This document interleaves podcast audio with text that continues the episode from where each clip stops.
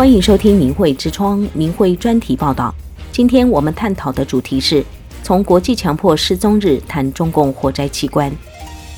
每年的八月三十号是国际强迫失踪日，是为了被监禁、被强迫失踪和被绑架的受害者所发起的。联合国在二零一零年通过《保护所有人免遭强迫失踪国际公约》，规定任何人都有不被强迫失踪的权利。而且失踪者的亲属有了解真相的权利。被失踪，乍听之下很难理解，其实就是人非自愿的被强迫失踪。这种情况大多是遭到政府相关人员强行带走。若长期关注中国人权，对于“被失踪”一词应该不陌生。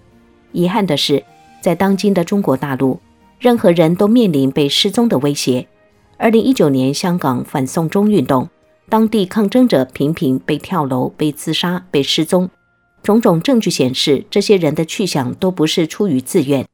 没有亲身经历中共迫害的人，很难想象在专制政体下的生活。中共一直以高压控制资讯流传，让人们无法听到真实的情况。二零零五年，《纽约时代周刊》一篇报道曾评论中共的劳教所是真正的法外之地，有着法律管辖不到的特权与黑暗。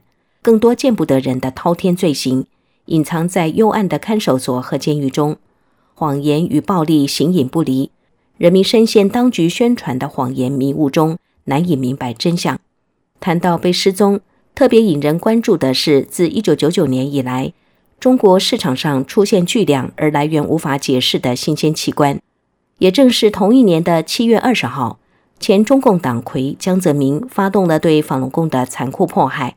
实施名誉上搞臭、经济上截断、肉体上消灭，以及打死白打死、打死算自杀等灭绝政策。中共江泽民集团大规模抓捕，并以洗脑、酷刑、虐杀等手段，逼迫法轮功学员放弃信仰、真善忍。中国大陆的各个监狱和劳教所，普遍对法轮功学员进行非常规的身体检查与抽血查验，紧接着是学员人数的大量消失。二零零六年三月初，中共活体摘取法轮功学员器官的暴行被海外媒体曝光。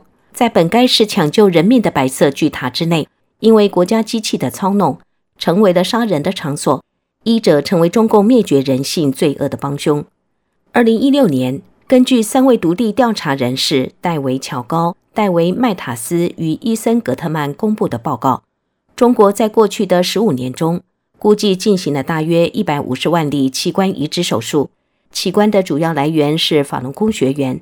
中共这项灭绝人性的罪行，经由国际权威杂志《自然》温迪·罗杰斯教授与杰弗里·尼斯律师 （BMC 医学伦理）的学者专家相继认证，以及追查国际的缜密取证，已无法掩盖。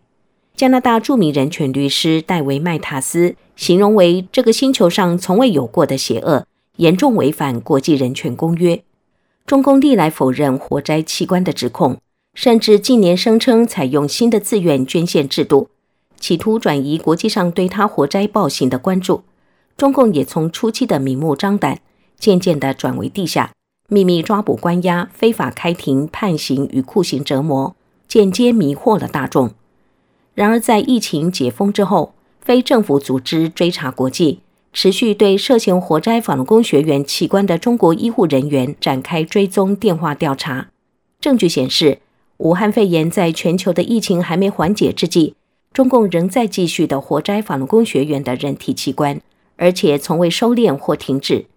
各医院的移植业务没停，医生照常手术，包括武汉肺炎的定点医院重庆医大附属医院，以及安徽医科大学附院和广西人民医院都是。法轮功学员只是一群遵循真善忍的善良好人，不应该无辜地遭到中共铺天盖地的残酷迫害。人权是普世价值，在当代文明社会里不容许被失踪的疑案发生。恐怖的是，中共的迫害已经扩及到一般人，现在已经传出有普通百姓遭遇被失踪与被活摘的命运。法轮功学员二十多年来秉持真善忍原则。坚持和平理性的反迫害。每年七二零之际，全球法轮功学员都会以集会、游行、烛光夜道等方式和平反迫害，并悼念被中共强迫致死的法轮功学员。自古善恶有报是天理，行恶者都难逃宇宙的铁则制裁。曾经参与迫害的中共各级官员，未来都将在审判与严惩中偿还罪恶。